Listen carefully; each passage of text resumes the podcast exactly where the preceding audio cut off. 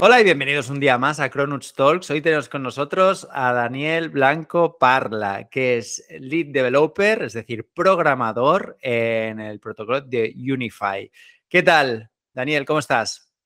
Hola, Eduard. Eh, lo primero de todo, muchas gracias por invitarme aquí. Eh, la verdad que aprecio mucho el trabajo que estás haciendo porque eh, la verdad que en España no hay mucha, mucho conocimiento acerca de blockchain y, por ejemplo, cuando yo hablo con mi familia, y, o con más gente por ahí fuera, lo primero que piensa es que somos gente que trabajamos en habitaciones oscuras, eh, tenemos capuchas, eh, ahora recientemente o el año pasado Netflix sacó una serie, la gente va con máscaras, es en plan, bueno, detrás de todo esto de blockchain, sí, hay gente oscura, ¿no? Que trabaja con capucha, pero también hay gente real, que tú puedes hablar con Gente normal. Bueno, me, encanta, me, encanta, que...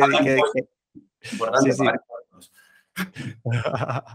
Pues muchas gracias, eh, Daniel. Eh, bueno, sí, al final el ejercicio que intentamos hacer es normalizar y acercar un poquito la tecnología. Yo creo que hay muchísimo desconocimiento y bueno, por poco que podamos aportar, ¿no? Educar un poco a la gente que, siente curiosidad, pues, pues bueno, pues aquí estamos. Y nada, y pues entrevistas como la que vamos a hacer hoy, creo que, que van muy bien sobre todo para, entender lo que hacéis vosotros, los desarrolladores, ¿no? Eh, que, muchas veces, o sea, cuando os vemos allí escribir código, pensamos, ostras, este tío, ¿qué, qué, está haciendo, no?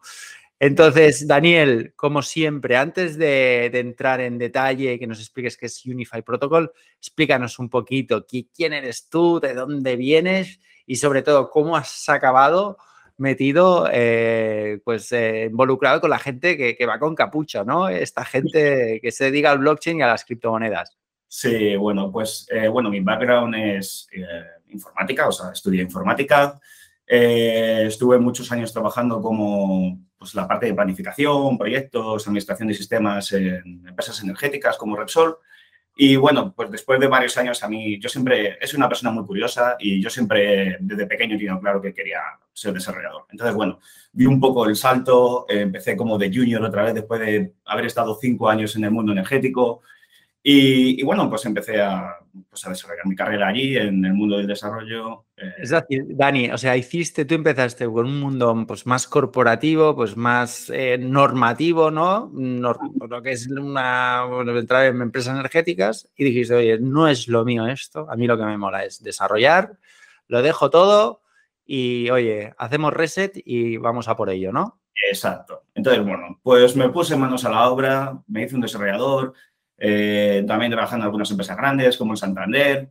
Y bueno, pues eh, era 2017, eh, Bitcoin subió a mil dólares, 3.000, la burbuja esa de Navidad que todo el mundo recordará, la de los 19 mil dólares. Y, bueno, ya ahí ya fue como, como cuando yo dije, hostia, aquí, aquí se pueden hacer cosas, o sea, aquí hay negocio y si esto vale más de un dólar, entonces esto vale algo, aquí hay algo que hacer. Entonces, bueno, eh, vi empezaron a crearse más blockchain nivel 1.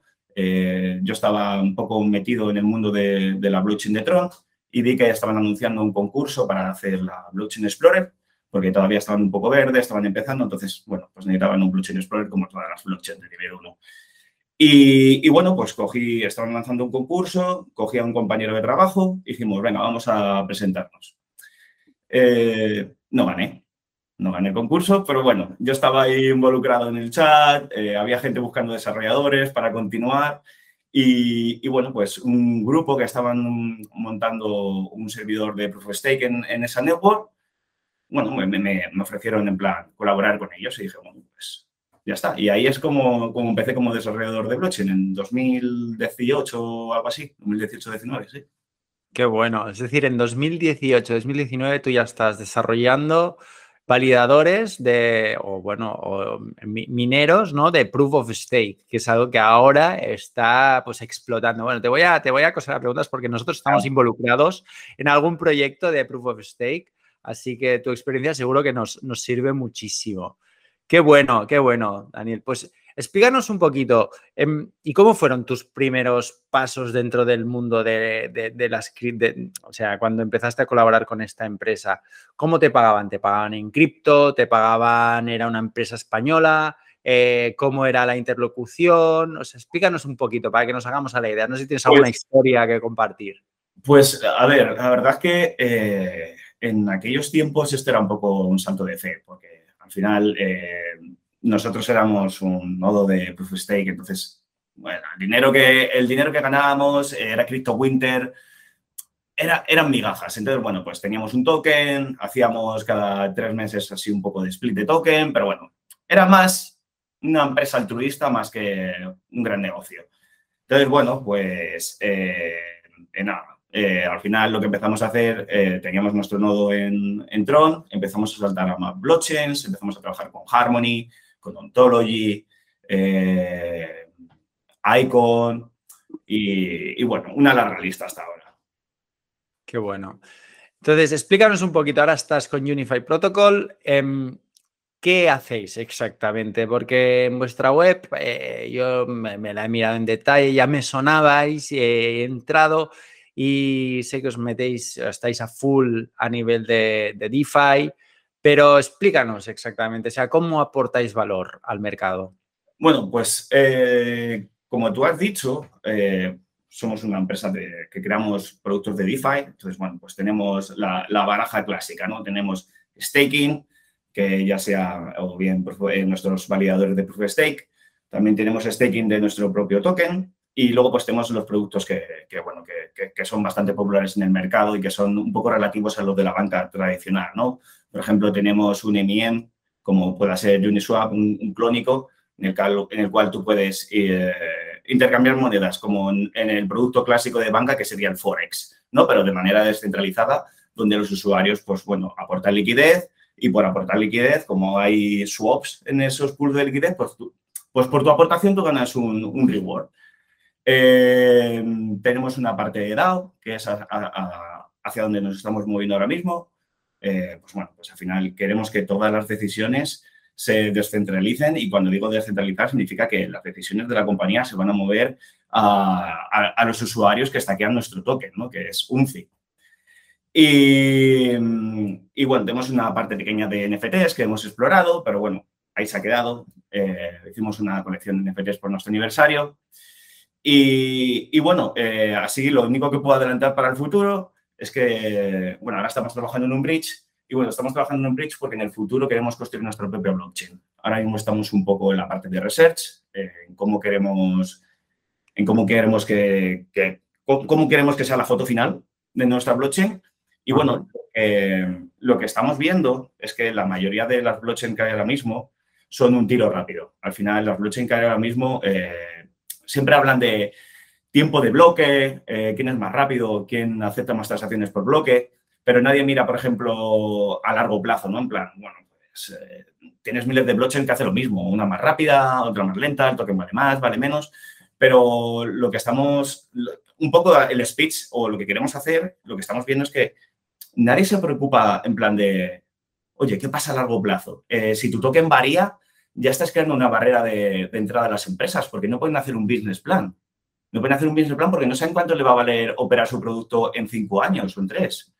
Claro. Entonces, eh, bueno, estamos pensando en hacer una blockchain sobre una stablecoin o, o al menos explorar la posibilidad. Entonces, bueno, estamos en esa parte de research, haciendo los tokenomics, haciendo los números y también buscando partners, por supuesto.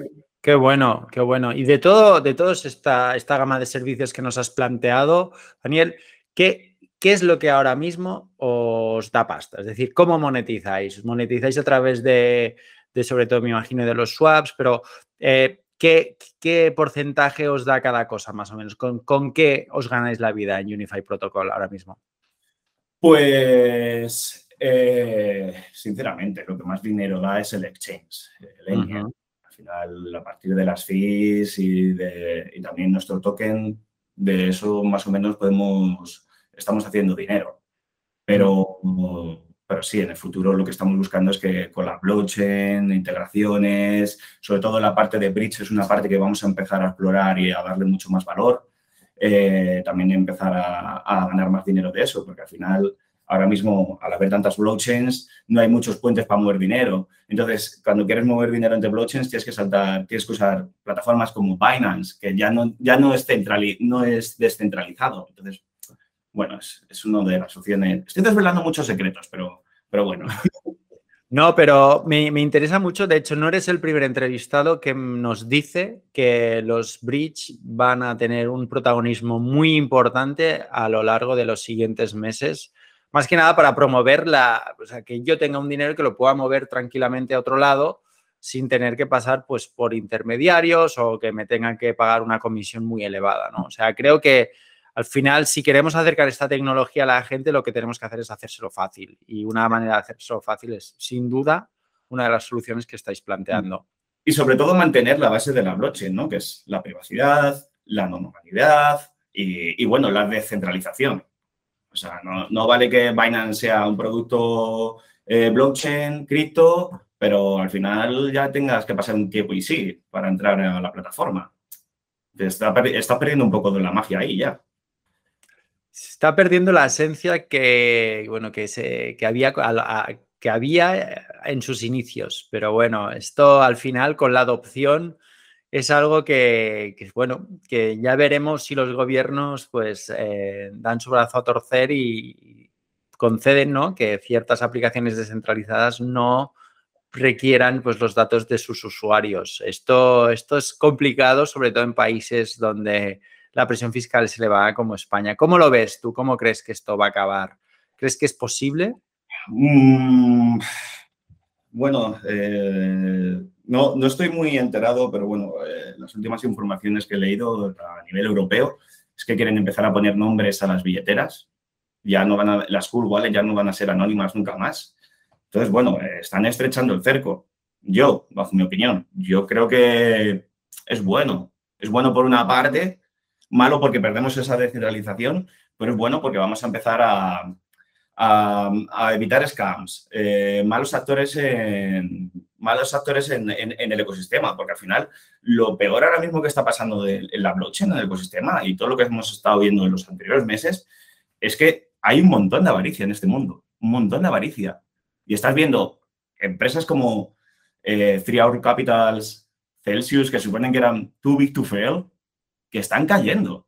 Además que están cayendo en, primero de trading, están cayendo en plan, eh, estás palmando porque te están liquidando. Es en plan, lo primero que te dicen los vídeos de trading es pon un stop loss. Esta gente no lo está haciendo, está cayendo en la avaricia. Entonces, bueno, yo creo que este tipo de, cosas, este tipo de regulaciones nos va a ayudar a, evitar este tipo de, de, cosas que están pasando. Avaricia, malos actores, scams, etcétera, etcétera. Sí. Eh, de hecho, eh, uno de nuestros entrevistados también me lo decía, ¿no? Me decía, eh, bueno, esto es como el boom de las .com, o sea, que ha habido mucho recorrido y hay mucho recorrido, lo que pasa que van a haber muertos por el camino, ¿no? Y mm. yo creo que el caso de Rose Capital es uno de los muchos ejemplos que vamos a, vamos a estar viendo. Y me, adueño con, con, esta expresión de, es de primero de trading, pues espero que estos, estos actores que no, que, no, que no han estado en esta clase de primero de trading, eh, pues se queden fuera porque al final es lo que, lo que se merecen, sin más. Entonces... diré que es malo y bueno. Bueno, al final esta gente también añadía valor ¿no? a, la, blockchain, ¿no? Hacía que muchas grandes empresas se introducieran en el mundo de blockchain, pero también hacen mucho daño porque, bueno, al final pues se llevan a mucha gente por delante, levantan esa mala fama, eh, la mala fama de la gente con las capuchas, etcétera, etcétera. Claro. Oye, vamos a profundizar un poco más acerca del proof of stake. Eh, vosotros en Unify me has dicho que estáis trabajando con nodos validadores. Entiendo que trabajáis diferentes redes o solo, solamente os centráis en, Ethereum. Eh, bueno, Ethereum vamos a estar listos para la nueva versión porque es una oportunidad que se va a dar y yo creo que va a haber muchas grandes empresas que, que, quieran entrar en clientes. Pero, pero no, sobre todo trabajamos eh, IoTex, Icon, Ontology, eh, Drone. Bueno, estos son como nuestros mayores partners ahora mismo. Vale, vale, perfecto. ¿Y cómo hacéis para, porque aquí en todas estas redes, eh, bueno, en, la gran mayoría hay una gran barrera, ¿no? Para para, o sea, para si quieres empezar a validar, como nodo validador necesitas stackear, ¿no? Tener una cantidad de liquidez muy elevada. ¿Cómo hacéis, cómo realizáis ese proceso de captación? Eh, pues yo qué sé, no sé si tenéis una red de, ya de colaboradores que os aportan esta liquidez, tiráis de la liquidity pool de, vuestro token, ¿cómo, cuál, ¿cuál es la metodología que realizáis? Bueno, tenemos la fortuna de que como estamos en, el mundo blockchain desde 2018, que los precios eran bajos, eh, ahora mismo contamos con mucha de liquidez, aparte de lo que sacamos del token, un poco de, de los partners, pero bueno, si alguien quiere empezar, imagínate que fulanito, que es un, es un suscrito a tu canal, quiere empezar a hacer un nodo validador después de ver esta entrevista. Bueno, lo primero que tendría que hacer es introducirse en la comunidad y en la mayoría de las blockchains tienen programas para, para unirse a la red. ¿Qué quiere decir esto? En plan, tú, tú, propones un business plan, en plan, oye, ¿qué vas a hacer? ¿Cuál, es, va a ser de las, de las que ganas? ¿Cuántos vas a entregar a la comunidad? Entonces, hay muchas de las blockchains que dicen, vale, con este modelo de negocio te vamos a dar tanto dinero, bueno, te vamos a dar, te vamos a dejar tanto dinero que no vas a tener que devolver en X tiempo, pero es el suficiente dinero para superar esa barrera de entrada que es el capital inicial. Y, bueno, nosotros hemos montado algunos nodos haciendo esto. Al final ya teníamos un nombre en, el mundillo del proof of stake y hay muchas blockchains que han dicho, oh, Unify Protocol, ¿queréis saltar con nosotros? Estamos interesados, nosotros también estamos interesados. Bueno, pues os dejamos la, el capital inicial necesario para empezar y, ya no lo devolveréis a un año, dos años, eh, etcétera, etcétera. Qué bueno. Qué bueno, pues muy buen consejo para alguien que quiera iniciar.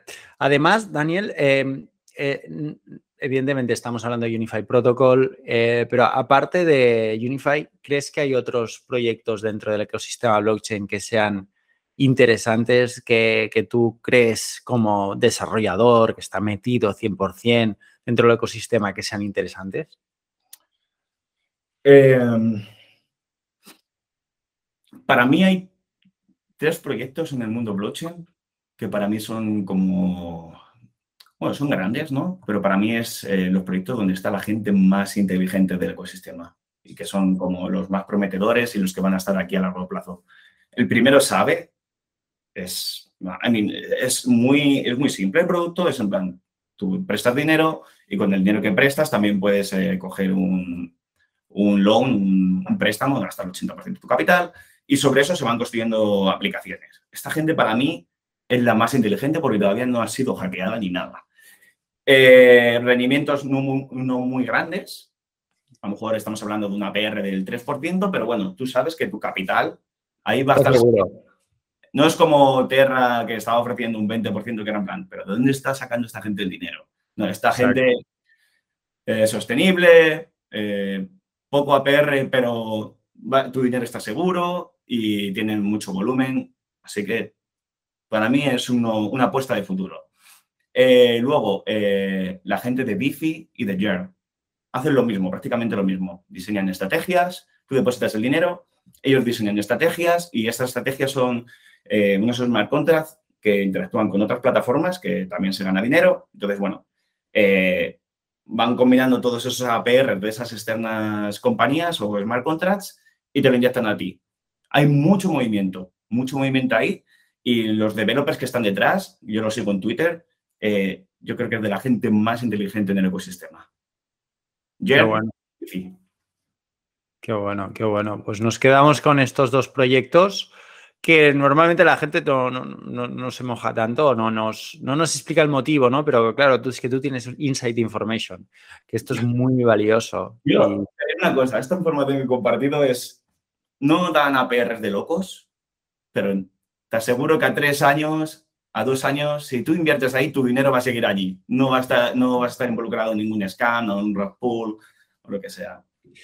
Es que yo, de hecho, yo no, me vi involucrado en, el problema, bueno, en el default que tuvo Terra Luna, pero es que básicamente porque cuando yo no entiendo algo, no meto el dinero. Entonces, yo es que no entendía de dónde salía ese 20% y bueno, bueno, sí que sé de dónde sale, ¿no? Al final, Mm, pues bueno, de, nuevas aportaciones, evidentemente, tiene que salir. Pero es que mm, si no, es que no tiene sentido, no tiene ningún sentido, es súper arriesgado lo que estás haciendo. ¿Por qué te dan más, más, más eh, rendimiento? Pues porque seguramente pues, las inversiones que están realizando son mucho más arriesgadas que no si tú lo tienes pues, en otro sitio. Entonces, eh, bueno, muy valiosa la aportación de decir, bueno, eh, quizá mm, el rendimiento no es tan elevado, pero dentro de tres años sin duda vas a, tener, vas a seguir teniendo el dinero que es al final lo, que nos interesa, ¿no? Entonces, tranquilo. Exacto, exacto. Entonces, em, hemos hablado del proof of stake. ¿Qué opinas del proof of work? ¿Crees que se va a acabar? ¿Crees que tiene los días contados? Cuéntanos un poquito. Eh, Bitcoin es, imposible que cambie. Es imposible que cambie un modelo proof of stake por cómo está hecho, eh, la comunidad que tiene detrás. Pero yo creo que si queremos ir a un modelo de, eficiencia, eh, rapidez, sobre todo rapidez, porque al final si este sistema no es rápido, blockchain quiero decir, no podemos competir contra, contra los sistemas tradicionales, en bases de datos, como están montadas las grandes corporaciones. Entonces, eh, yo creo que es el futuro. Al final tenemos que ir por ese camino para poder hacer, poder llegar a hacer aplicaciones útiles para el mundo real, véase pagar con una tarjeta en un, en un datáfono y que la transacción sea rápida. Totalmente. ¿Qué opinas sobre el tema de los NFTs? ¿Crees que, eh, bueno, evidentemente han vivido una burbuja? Leí el otro día que estábamos en mínimo, mínimo número de transacciones desde, desde el mes de, creo que de mayo del año pasado. Estamos muy bajos. ¿Crees que se está, está petando la burbuja? ¿En qué crees que, cómo crees, ves el ecosistema en los NFTs? Pues mira, eh, yo no soy una persona involucrada en los NFTs, no, nunca he creído en esa moda. Eh, yo sé que hay gente que ha hecho mucho dinero y yo creo que esa gente que ha hecho mucho dinero tampoco quería, solo vio la oportunidad. y, bueno, me, me, parece bien que desaparezca la burbuja, porque es que solo alimenta a los malos actores. Si es que hace un par de meses fue la, bueno, como una conferencia de NFTs en Nueva York. Y el resumen que estás leyendo en Twitter de la gente que asistía es en plan, eh, solo había scammers allí. Gente haciendo conferencias de que va a sacar una nueva edición de, de X y, pero que es un nuevo scam, que no, o sea, una nueva burbuja. Entonces, bueno, NFTs, la tecnología de token que hay detrás, esa especificación del ERC, eh, bueno, la tecnología ya se queda ahí, no tiene, que, no, tiene por qué ver con, pues con arte o música. Al final, este tipo de, especificación, eh, por ejemplo, sería muy útil para llevar el inventario de un supermercado. Al final, como tiene un número de serie, podría decir en un supermercado, oye, ¿cuánto pan bimbo o pan de molde tengo de, este tipo? Bueno, pues ves la lista de, NFTs y podrías llevar un inventario perfectamente. La tecnología como tal, sí. Los NFTs, no. ¿Los NFTs aplicados al arte? No, sin duda alguna. ¿Para gestión de inventario y fungibles? Sí. Exactamente, comparto mucho tu opinión. ¿Y qué opinas en relación al metaverso? ¿Crees que es algo que vamos a acabar utilizando? ¿Crees que es una derivada o la evolución de las redes sociales? ¿Centralizado, o eh, descentralizado? ¿Qué opinas? Pues metaverso sí. No, metaverso, metaverso son productos totalmente diferentes. Eh, no tiene nada que ver con blockchain. Pero, oye, yo creo que sí va a haber una, no una gran burbuja, sino una gran adopción. Es, me parece como el, siguiente salto. Al final, ahora mismo con el teletrabajo y después el mundo post pandemia, al final estamos evolucionando a, estar más tiempo, a dedicar más tiempo en casa, a nuestro trabajo y vida. Entonces, bueno, yo creo que la adopción por este nuevo, estas nuevas costumbres que tenemos va a ser alta. Ahora, integración con blockchain, también gestión de pagos, eh, microdonaciones, etcétera, etcétera. Va a haber un nicho de mercado. ¿Crees que se va a acabar imponiendo un metaverso centralizado o descentralizado? Descentralizado. Eh, el metaverso al final requiere de muchos desarrolladores, mucha tecnología y el mundo descentralizado no tiene tanto dinero. Necesitamos grandes actores como Facebook, que yo creo que es el que lleva el estandarte ahora mismo. Correcto. Es decir, crees que se va a acabar imponiendo un metaverso centralizado más que uno descentralizado. Correcto. Tener varios grados de libertad, ¿no? Para hacer integraciones, pues con blockchain, pasarelas de pago, eh, gaming, Pero, pero sí, esto va a empezar centralizado. O sea, la base, el core, va a ser eh, centralizado, perdón. Exacto, exacto. Perfecto. ¿Inviertes en cripto? Eh, pues mira, eh, tengo bolsas de cripto. Te quiero decir, yo compro, pero no, estoy al día a día, ¿sabes? No, no tengo tiempo. Mi, trabajo me consume mucho tiempo. Pero sí, tengo pues Bitcoin, tengo, lo clásico, ¿no?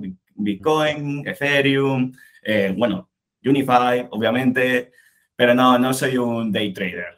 No compro ni monedas pequeñas, ni estoy muy al tanto. O sea, estoy al tanto de lo que me. de, la competencia, ¿no? De mi empresa, pero no de proyectos pequeños, etcétera, etcétera.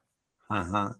¿Y qué opinas acerca de la ilusión fiscal? Porque claro, aquí vosotros os pagan en, tokens propios la, pues, vuestra retribución, el proyecto por el que estáis, o os pagan en, como si dijéramos, en euros, en fiat. No, nos pagan en... Esto es una empresa normal, o sea, ya somos ah. una empresa estándar, estamos siendo pagados en, fiat, la, empresa es americana y bueno, entonces, eh, por el tipo de relación comercial que tenemos, pues yo sí, yo tengo un contrato, pero allí, pero aquí es papel mojado. Entonces, bueno, yo soy autónomo aquí, pago mis impuestos pues en acorde a lo que gano y, bueno, esa es la, la relación comercial que tenemos.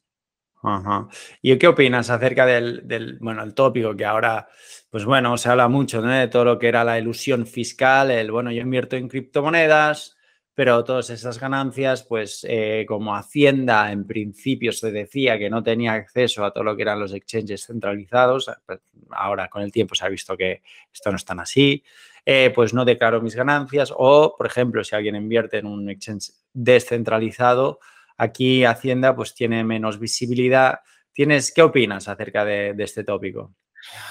Pues mira, Eduard, hay que pagar impuestos. Eh, yo, bueno, el, principal problema que tenemos en España es que la ley, aparte de las criptos, es muy complicada. Es muy complicada. Entonces, ahora yo sé, eh, leí el otro día que ya están cambiando el modelo, están actualizando los modelos para las criptos, ha salido el, el 720, ha sido como revocado y han sacado ahora el 721, que está empezando a decir que, bueno, que hasta 50.000 euros, pues no pasa mucho. Y, bueno, pues al final yo sé que hay un par de consultas para el tema del staking también, para ver cómo, cómo, cómo declara, declara eso, pero, pero bueno, eh, tampoco tengo una, respuesta clara para esto. Yo, si, mi recomendación es que pues, atenerse al 721. Si no lo tienes claro, atenerse al 721. Al final, estar tranquilo, ¿no? Tú, yo creo que es por lo que abogas, ¿no? Es decir, si al final quieres estar tranquilo, lo mejor es seguir la normativa y, dejarte de historias. Está claro. Em, Daniel, una pregunta que siempre hacemos a todos los entrevistados y espero que te mojes. ¿En qué rango salarial se puede posicionar un desarrollador que esté involucrado en un proyecto blockchain como Unify? Pues mira, eh, como he dicho yo, mi empresa es americana, eh, por lo tanto yo me muevo en sueldos más americanos de la costa oeste, así que por encima de los 100K si es una empresa americana, pero lo que he visto en España y por experiencias anteriores, eh, yo creo que un desarrollador que tenga background, que no sea junior, que ya tenga background, un recorrido en plan PHP, JavaScript y todo eso, y un poco de experiencia en blockchain, o sea, no te estoy hablando de que sea un máster que haga Solidity, o sea, que sepa eh, ABC y lo tenga todo claro, yo creo que se puede posicionar por encima de 50, 60 mil euros sin despeinarse mucho. Qué bueno, qué bueno. Si alguien quiere eh, seguir tus pasos, Daniel, eh, ¿qué tienen que hacer? Porque, bueno, a mí me, inspiras mucho, ¿no? Veo en que, en que estás involucrado en los proyectos y pienso, qué guapo. Si alguien quiere seguir tus pasos y no tiene ni idea de programar, ¿qué le recomendarías? Pues si tuviera que recomendar a un chaval que acaba de salir de la universidad, lo primero que le diría es inglés. Inglés porque al final el mercado local de España es muy pequeño a nivel de cripto, así que inglés porque vas a tener que salir fuera. Y no hablo de viajar, hablo de, hablar con otras empresas de fuera. Que se haga un bootcamp de, pues de Web3 mínimo. Eh, pues programación, React, con, con integración de, de, Metamask, Web3, etcétera, etcétera, un poco de los basics de, de Solidity. Y con eso, y un poco de altruismo y de, y de ganas, ya lo tienes hecho. Hmm. Sin tener ningún tipo de experiencia en programación, Daniel. Exacto, con el Bootcamp. Y si tienes ganas, inglés. Lo sacas. el tech stack sería React, Node.js, Solidity y, poco más. Qué bueno, qué bueno, Daniel. Lo pintas facilísimo. Pero, pero bueno. Luego, si me pongo a profundizar, diría, bueno, base de datos también debería de saber. Eh, Servidores también. pero bueno, el stack básico diría que es ese, el que acabo de enumerar. Qué bueno. ¿Tienes algún tipo de bootcamp que te llama la atención y que quieras compartir de, para, de Web3 que el que nos está que ahora mismo nos está recomendando? ¿O tienes alguna academia o algo que digas, ostras, esta gente sé que trabaja bien? Pues no, no, no, conozco, desgraciadamente no conozco ninguna, porque al final yo me he formado solo. Pero los cursos de Udemy, yo he hecho un par cuando empecé con todo esto, hice un par en plan, pues bueno, para ver qué es lo básico. Y con eso, con un par de ellos, que además son bastante baratos, vas, tienes lo básico para empezar y lanzarte. Qué bueno. Qué bueno, Daniel. Pues eh, tomamos nota. Entonces, dinos tres recursos que ya estamos acabando en los cuales tú obtienes información, porque al final captar información, o sea, hay mil fuentes de información, pero también esto es un problema, ¿no? Porque al final el tiempo que tenemos es limitado y tenemos que ser muy eficientes. Dinos tres fuentes de información con las cuales tú no podrías vivir y que tú consultas a diario para estar al día de todo lo que es el mundo cripto. Vale, el principal en este mundo es Twitter. En Twitter están los principales actores y la principal información y los principales chivatos. O chivatazos, perdón. y, Dinos tres cuentas de Twitter o alguna cuenta de Twitter que, pues sigas. Yo sobre todo sigo a Banteg, que es un, desarrollador de Jam. Es, ese tío sabe un mogollón. Habla, habla, sobre mucho de cómo ahorrar gas, mucho de Solidity, de un poco de quién está haciendo mal. Es, tiene mucho, no es muy imparcial, pero, pero bueno, es, muy interesante. Eh, luego otro chaval que se llama Liz IBM, que es un tío que se dedica, pues, sobre todo al tema de construir bots con smart contracts, también otra persona muy inteligente. Y, y así a bote pronto no se me ocurre ninguna más. Y luego otro canal, bueno, canal, eh, gente, ver conferencias, aunque creáis que ya lo sabéis, aunque creáis que ya tenéis el máster y en esa tecnología, ver las conferencias que se colgan en YouTube. Eh, no sobre todo porque vayas a aprender algo nuevo, sino para ver hacia dónde se está moviendo la industria, para ver qué, en qué está pensando la gente. Porque la gente suelta pequeños mensajes que es donde está el secreto.